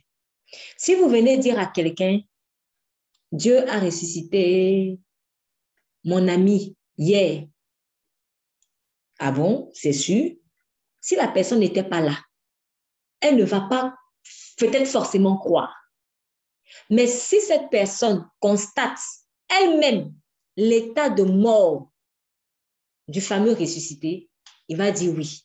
Donc, il faut que l'homme constate que là, c'est mort, qu'on ne peut plus rien faire. Et maintenant, quand l'homme a dit, c'est fini, à ce moment, Dieu dit, bon, maintenant, je peux travailler.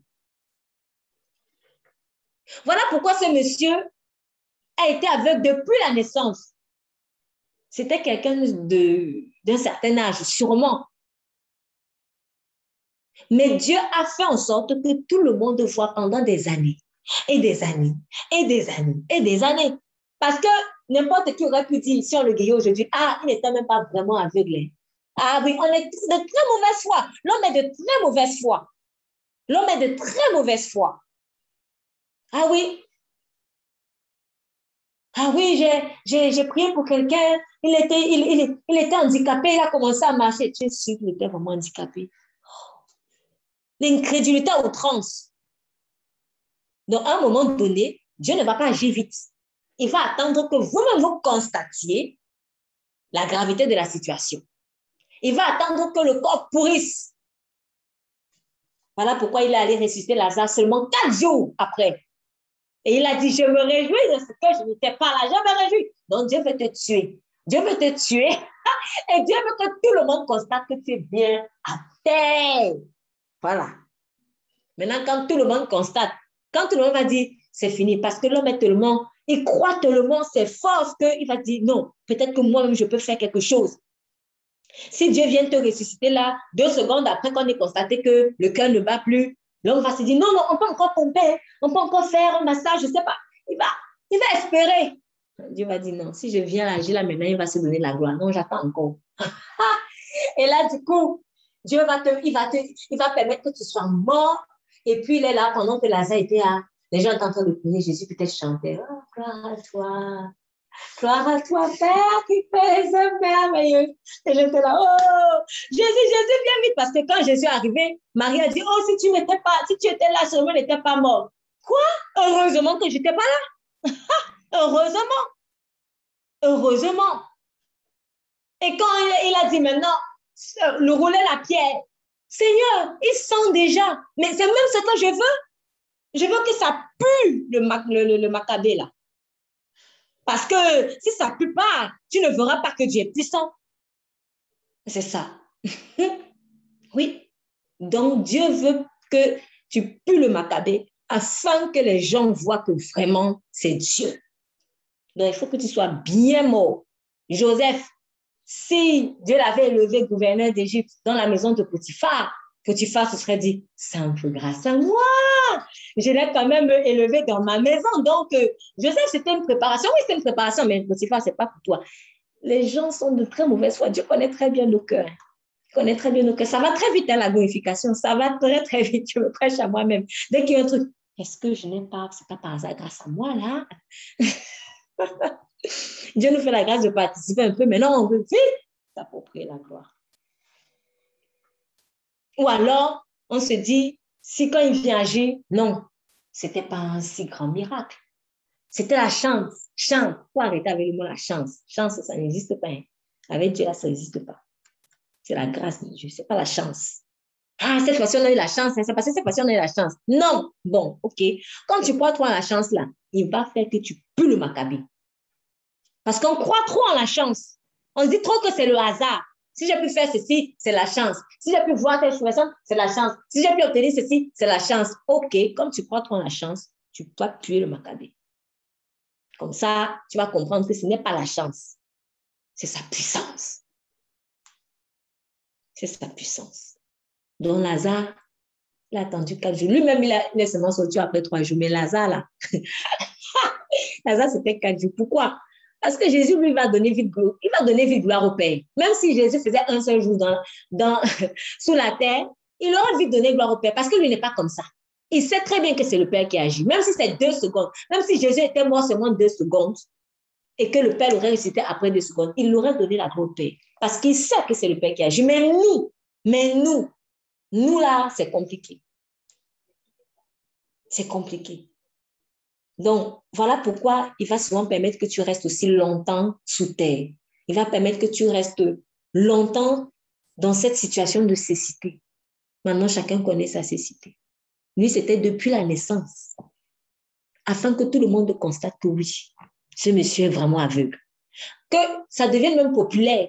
Ah, tu connais l'aveugle qui est au coin de la rue là? Oui, oui, oui. Il était devenu populaire. Maintenant qu'il est devenu populaire, Dieu a dit, bon, OK, on peut maintenant agir. Et même lorsque cette personne avait perdu espoir, parce que je suis sûre qu'il n'était pas fier d'aller mendier, mais il avait tellement perdu espoir qu'il s'est retrouvé là. Donc, quand tout était mort, c'est là où Dieu agit.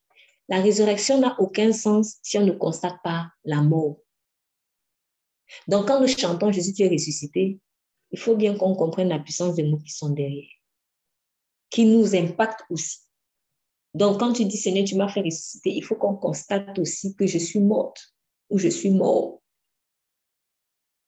Donc, ce monsieur était déjà mort aux yeux des gens. On en était même arrivé à dire, il va finir comme ça, sûrement. Et du coup,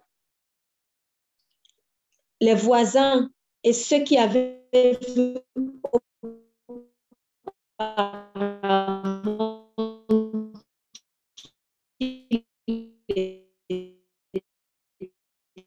sẽ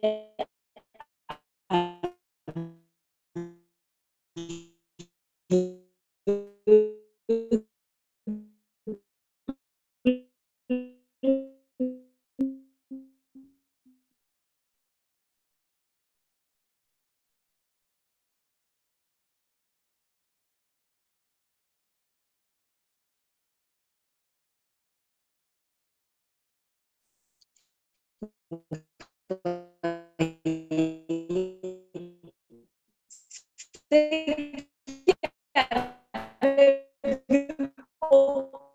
Ce n'est pas pour rien que c'est écrit comme ça. Ce qui avait vu auparavant, parce que justement Dieu voulait que tout le monde constate qu'il y a un aveugle notoire quelque part. Et ce sont ceux qui avaient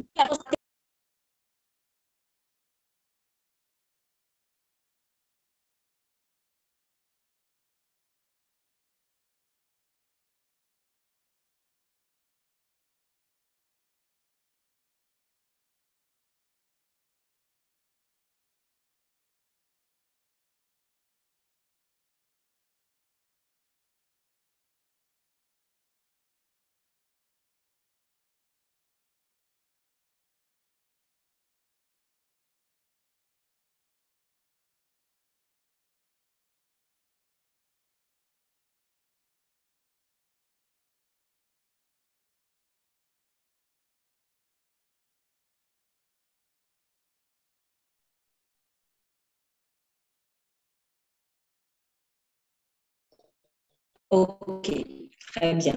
J'ai cru un moment en fait que j'ai pensé à eux. Donc, je comprends. Les uns disaient c'est lui, d'autres ils le sentent, c'est lui, mais encore c'est lui.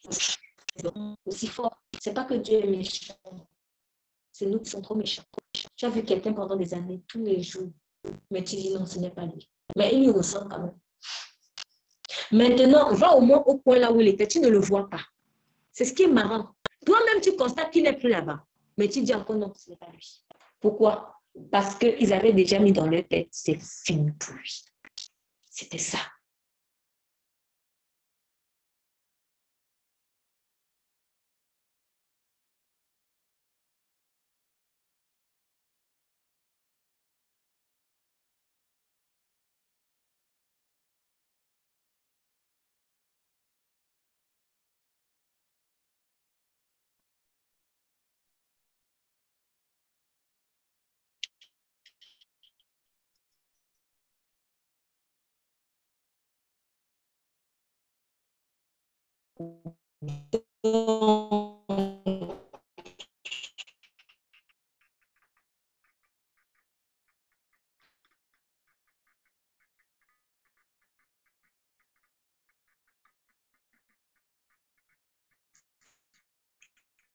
Et dire comment tes yeux ont-ils ouverts lui comment il était ouvert. Elle m'a appelé Jésus a fait de l'homme. Et il a ouvert les yeux. Il m'a dit, va te voir le signe. Et il a retourné. Je suis donc allé, je me suis allé. Et le faux pharisien, ce qui avait été parlé. Or, c'était le jour Shabbat que Dieu avait de l'argent qu'il avait les yeux. Dieu va toujours au bon moment. Et Dieu avait fait exprès de faire ça le Shabbat. Parce qu'il fallait discuter la société par rapport à le faux mal du Shabbat. Les pharisiens lui demandaient donc aussi comment il avait couru la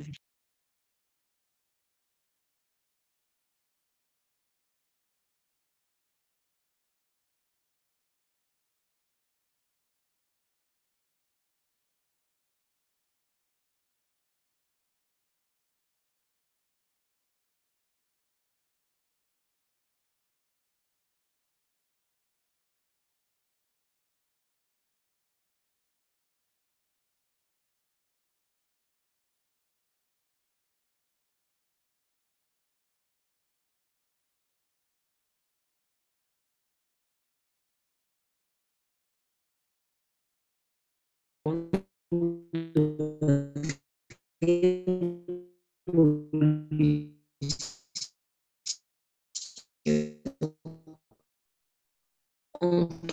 les mains et d'autres disaient comment un homme méchant peut-il faire de tels miracles? Et ils étaient disant vous voyez? Ils étaient avant unis dans une même fausse logique de Dieu Et là, Jésus est venu chercher le problème. Il a lancé la pierre. Bam!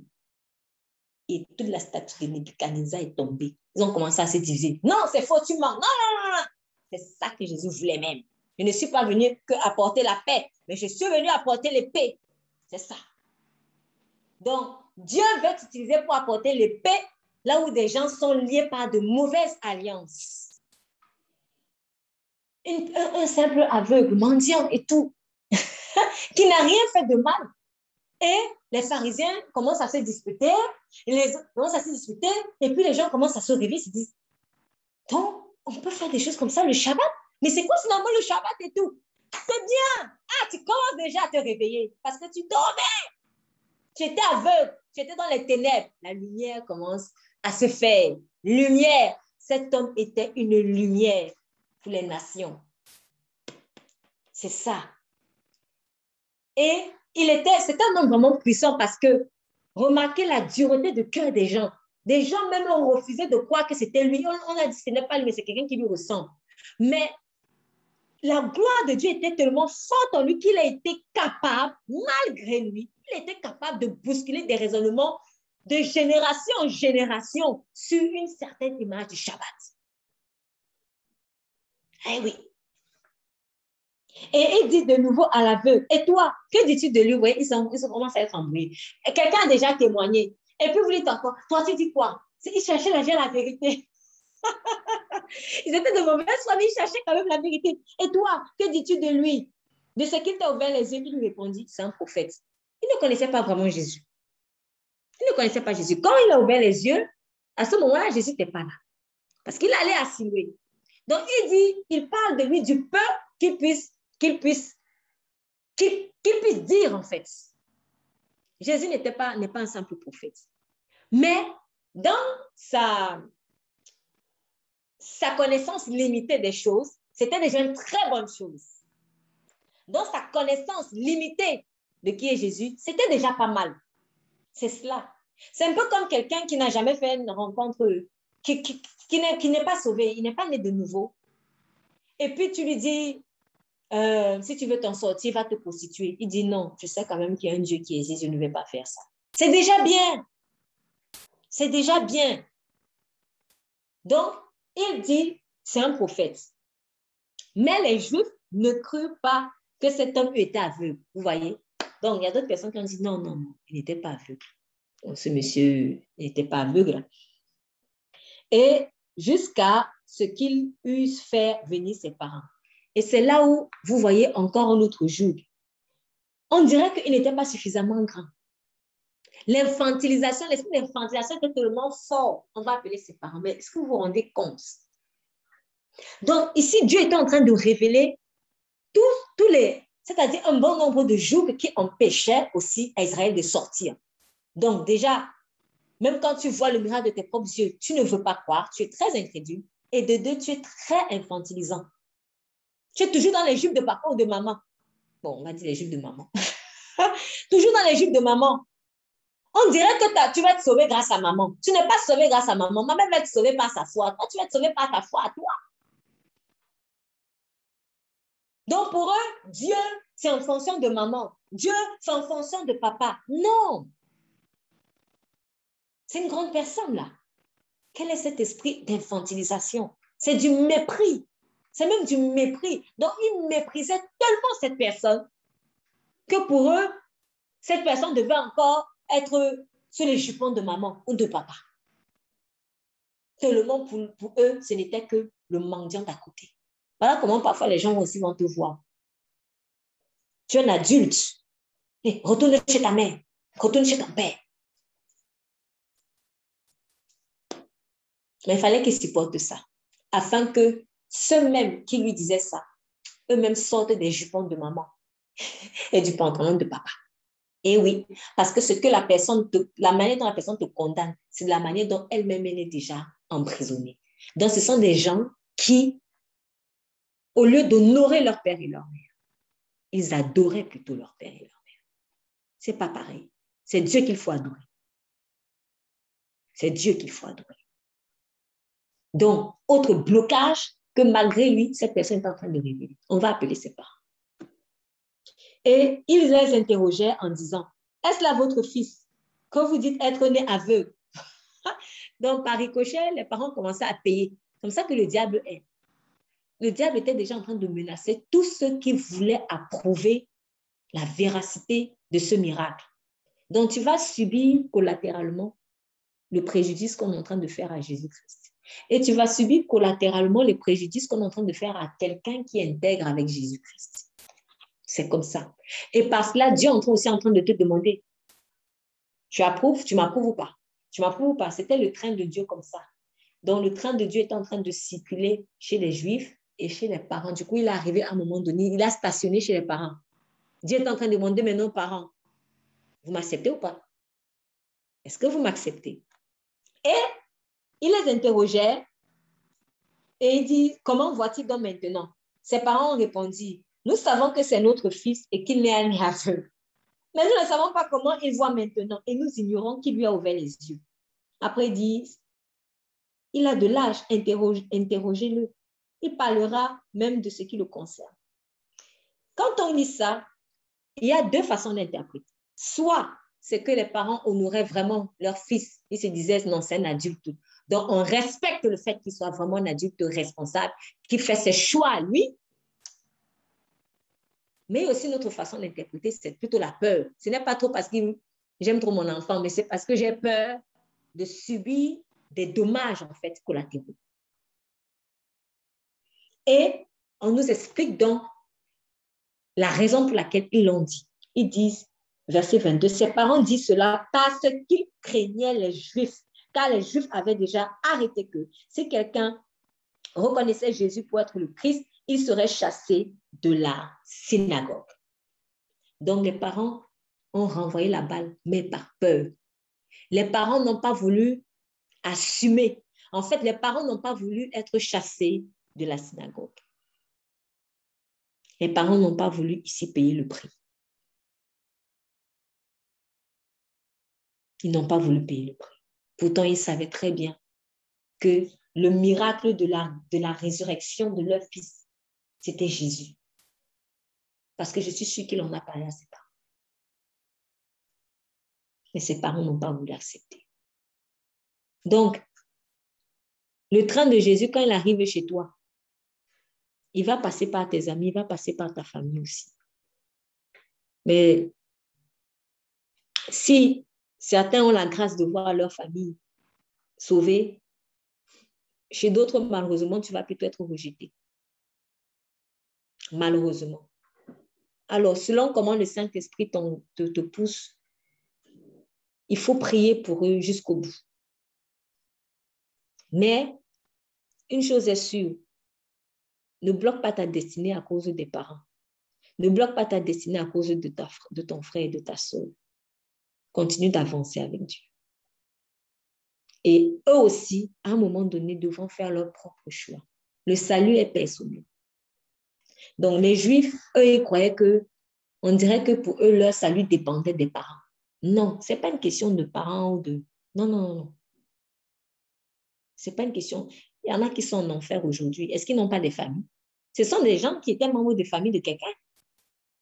Mais ils ont fait le choix. Donc, même dans la famille, on fait le choix. On fait le choix. Jésus continue d'intercéder pour les gens. Mais il y a beaucoup là. Il y a beaucoup là qui ne vont pas l'accepter jusqu'au bout. Donc, ne bloquons pas nos vies à cause d'un parent. Ne bloquons pas nos vies à cause d'un parent. Répondons à l'appel de Dieu et avançons.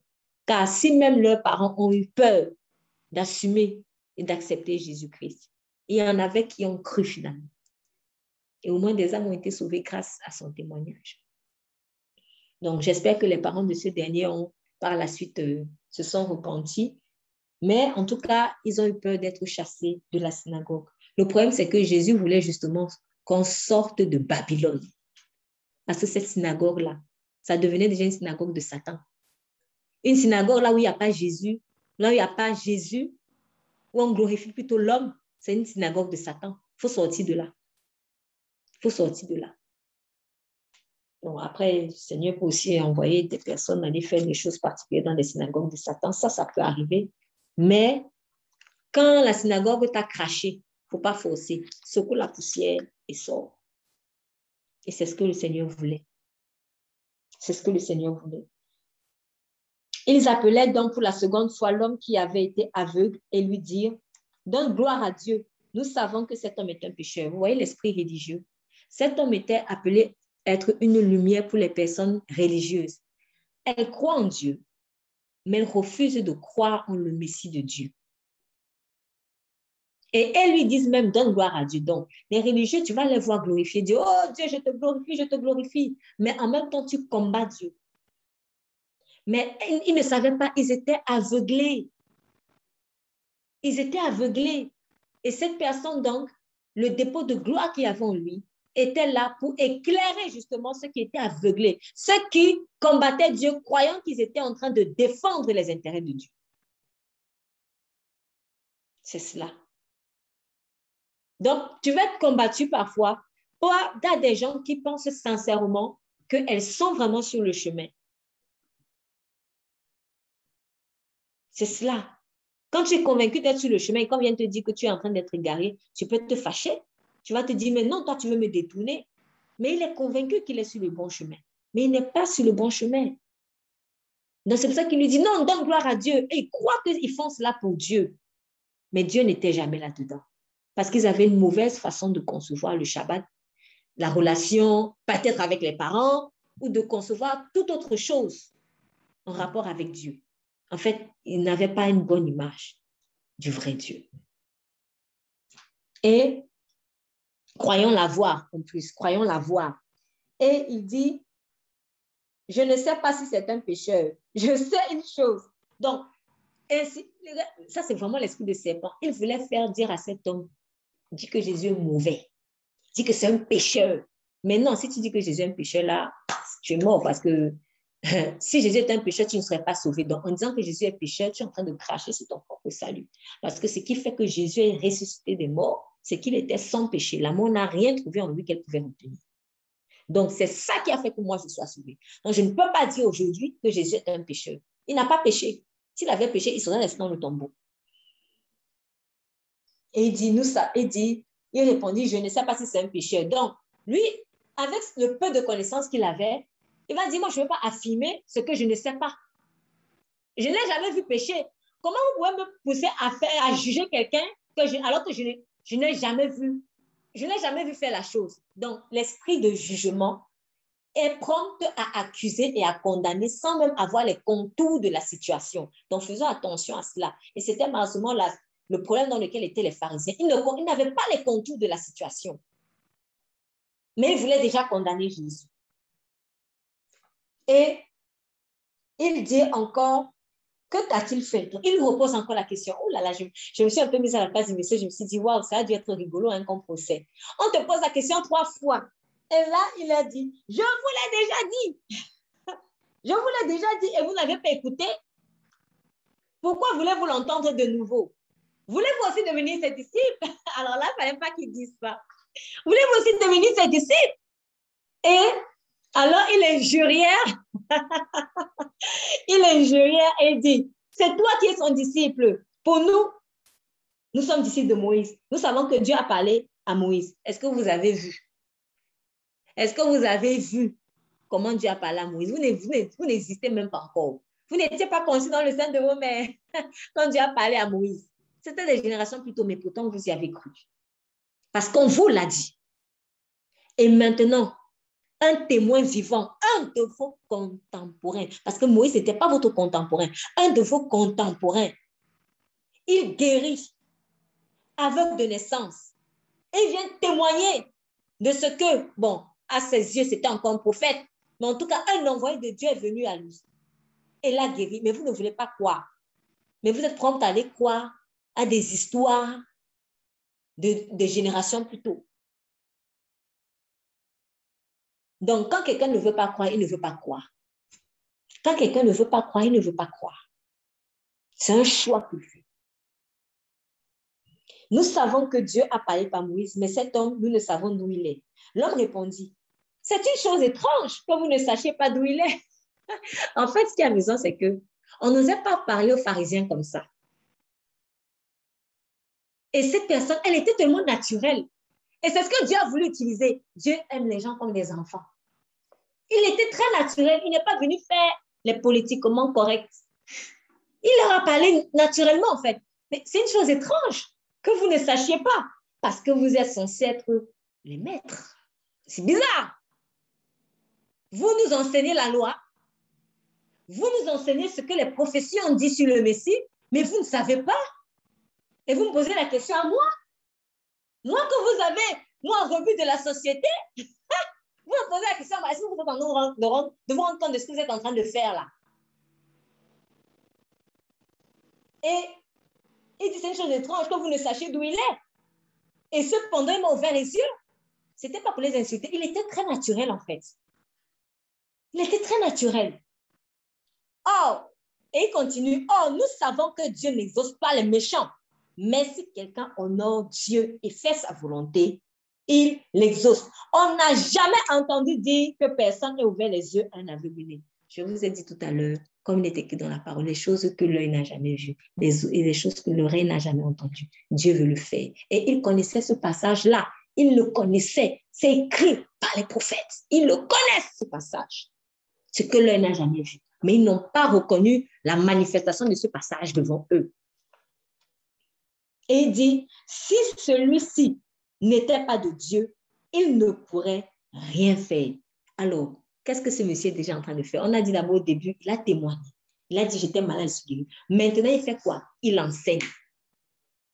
Ce monsieur est un enseignant de la parole.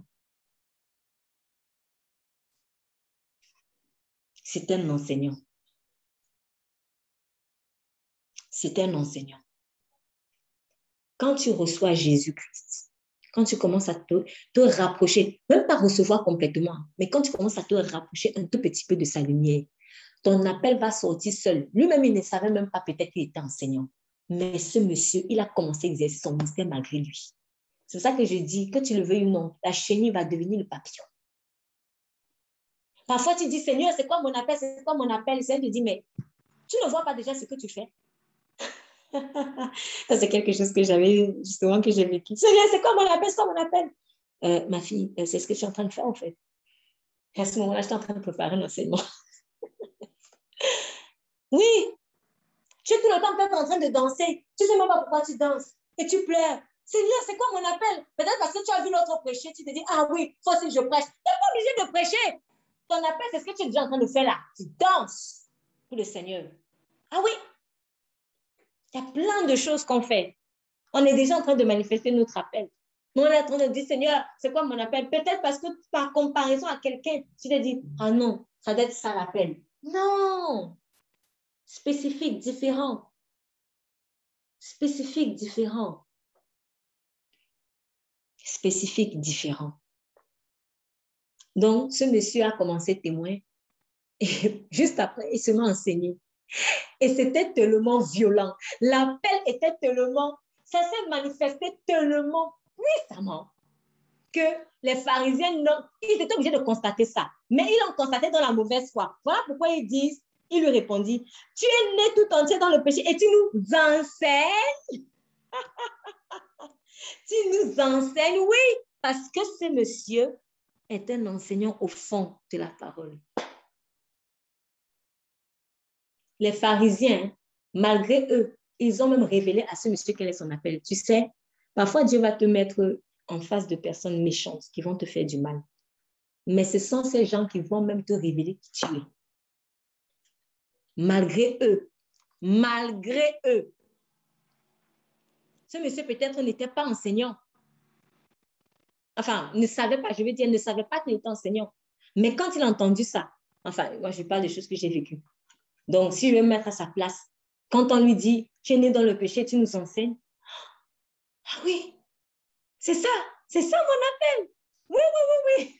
Dis merci aux pharisiens qui t'ont persécuté. Dis merci aux pharisiens qui t'ont mis dans le trou, dans le puits. Dis merci à ces frères qui t'ont jeté dans le puits et t'ont vendu comme un esclave. Dis-leur merci parce qu'ils étaient en train, malgré eux, de révéler qui tu es en réalité. Ce n'était donc pas le pauvre petit mendiant du coin de la rue. C'était un enseignant puissant rempli de la lumière de Christ. Et peut-être même spécifique pour les personnes religieuses qui croyaient voir. C'est cela. C'est cela. Et dans la mauvaise foi, il lui dit, tu nous enseignes. Mais, enfin, il lui dit, tu nous enseignes, mais vous voyez toujours la mauvaise foi. Tu es né tout entier dans le péché. La religion condamne toujours en considérant que nous sommes des éternels pécheurs. C'est cela que je vous dis souvent, cette histoire, cette mentalité de pauvre petit pécheur, je suis pauvre petit pécheur, tous les suis pauvre petit pécheur, il faut sortir de là. Ça, c'est l'esprit religieux. C'est l'esprit religieux légaliste qui est toujours en train de te faire culpabiliser. Tu es né tout entier dans le péché et tu viens nous condamner et tu viens nous enseigner. Euh, les enseignants ne sont pas des personnes parfaites.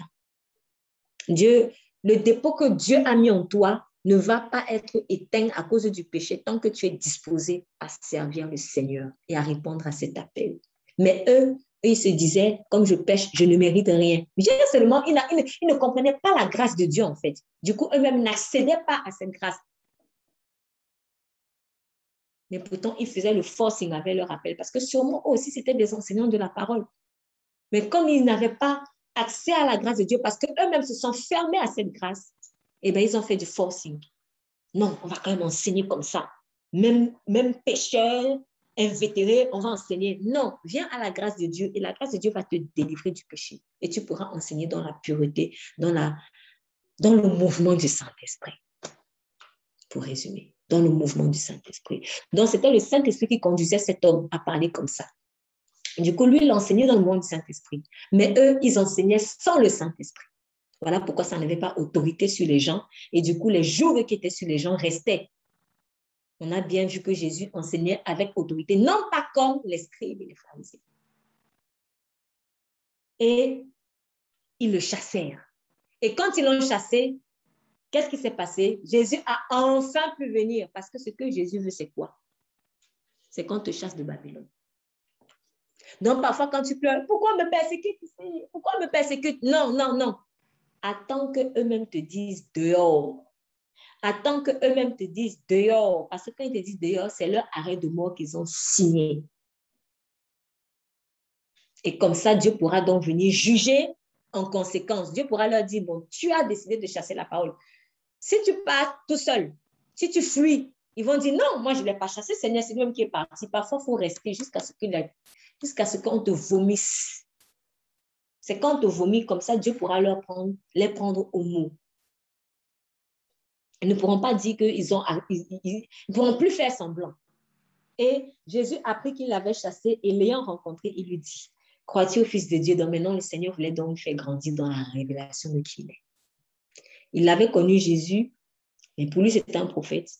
Et une fois qu'il est sorti de Babylone, la révélation de Christ a évolué. Crois-tu au Fils de Dieu?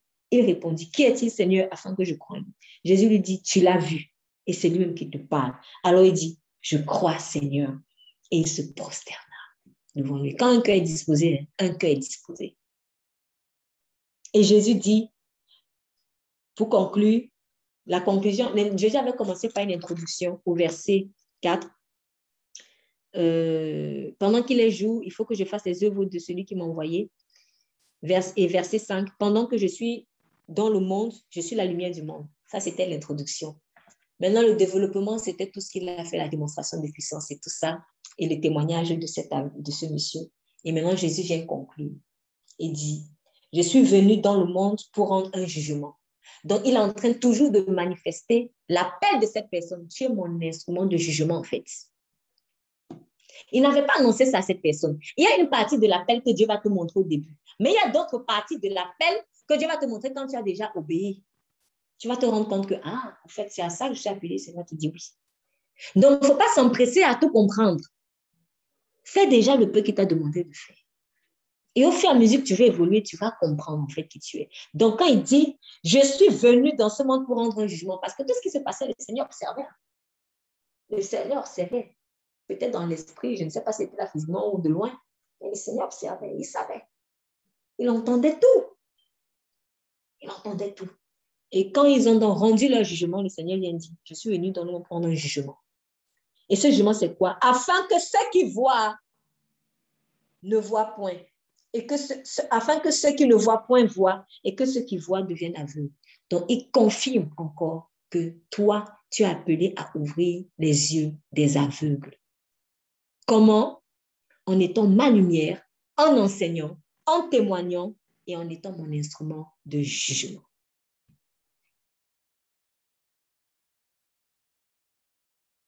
Et quelques-uns des pharisiens qui étaient avec lui ont entendu cela et lui dit, et nous sommes, et nous, sommes-nous aussi aveugles Donc, quand la parole était libérée, tu as déjà compris. Ils, ont, ils avaient compris. C'était la conviction de, c'était le Saint-Esprit qui était en train de leur révéler, oui, oui, vous êtes aveugles. Et Jésus leur dit, si vous étiez aveugles, vous n'auriez point de péché. Mais maintenant, vous dites, nous voyons, c'est à cause de cela que votre péché subsiste. Donc, ce monsieur, il était sauvé parce que lui, on savait bien qu'il était aveugle. Et quand tu sais que tu es aveugle, tu vas demander à voir la lumière. Quand tu es convaincu que tu vois bien, hmm, c'est là où tes ténèbres subsistent. Parce qu'il y a la lumière de Satan aussi. Mais une fausse lumière. Que le Seigneur vraiment nous encourage à ne plus pleurer inutilement et à comprendre que Personne ne peut bloquer notre appel. Personne. Personne n'a pu bloquer l'appel de ce monsieur. Je suis sûre qu'il a continué d'évoluer avec le Seigneur. Et même si je suis en train de vivre des choses bizarres, des choses qui font que je suis peut-être tout le temps rejetée, mais en fait, c'est ton appel. C'est même le commencement de ton appel. Parce que ton appel, c'est cela. Rebut, ensuite délivrance, après, témoignage. Ensuite, enseignement. Et après, jugement en fonction de qui a accepté, qui n'a pas accepté. Donc, ce monsieur n'était pas aveugle parce qu'il avait péché, forcément. Non pas qu'il était parfait, ou que parce que ses parents ont péché. Mais il était destiné à être comme ça afin que la gloire de Dieu se manifeste en Israël et que les personnes soient délivrées de leur égarement, car ils allaient allègrement en enfer sans savoir. Que cela soit vraiment notre partage. Au nom de Jésus, vraiment, Père, nous te disons merci. Et merci parce que nous destinés sont entre tes mains. Personne ne nous enlèvera ce que tu as déposé en nous, Seigneur. Et le fait de savoir qui nous sommes, c'est vraiment une délivrance, Seigneur. Et donne à chacune des personnes qui se sont concernées par ce message, chacune des personnes qui, qui se sont comme rebut des gens, rebut de la société, euh, déchets, crachats, etc., des personnes qui ont crash. Seigneur, qu'elles sachent que ce n'est que pour manifester la gloire de notre Dieu qui règne dans les cieux. Oui, Seigneur, qu'elles sachent que sa vraie identité, ce n'est pas mendiant. Lui, c'était peut-être mendiant pour l'argent, mais il y en a qui sont mendiants d'affection, mendiants de, de, toute autre chose, vaine, éternelle. Montre-lui que ce n'est pas sa vraie identité. Sa vraie identité, ce n'est pas mendiant ou fils à papa. Délivre les fils à papa ou les, fils à maman ou les filles à maman. Délivre ceux qui sont encore dans les jupons, Père, de leur mère ou qui, sont, qui, n'entrevoient pas, Seigneur, leur vie comme des personnes autonomes, des personnes responsables, des personnes adultes. Délivre-les de l'infantilisation, ô éternel Dieu. Et donne le courage aussi à celui qui doit témoigner de témoigner de toi, à celui qui doit enseigner d'enseigner, Seigneur, à celui qui doit être un instrument de jugement, d'être un instrument de jugement. Celui qui doit être appelé à sortir Seigneur de Babylone, donne-lui le courage de sortir de Babylone. Car oui, tant que tu n'es pas chassé de la synagogue, tu ne peux pas rencontrer le Fils tel qu'il est réellement. Donne-nous ce courage-là, ô Éternel. Que toute la gloire te soit rendue. Dans le nom de Jésus-Christ, puissions-nous avoir la même humilité que ce monsieur. Amen.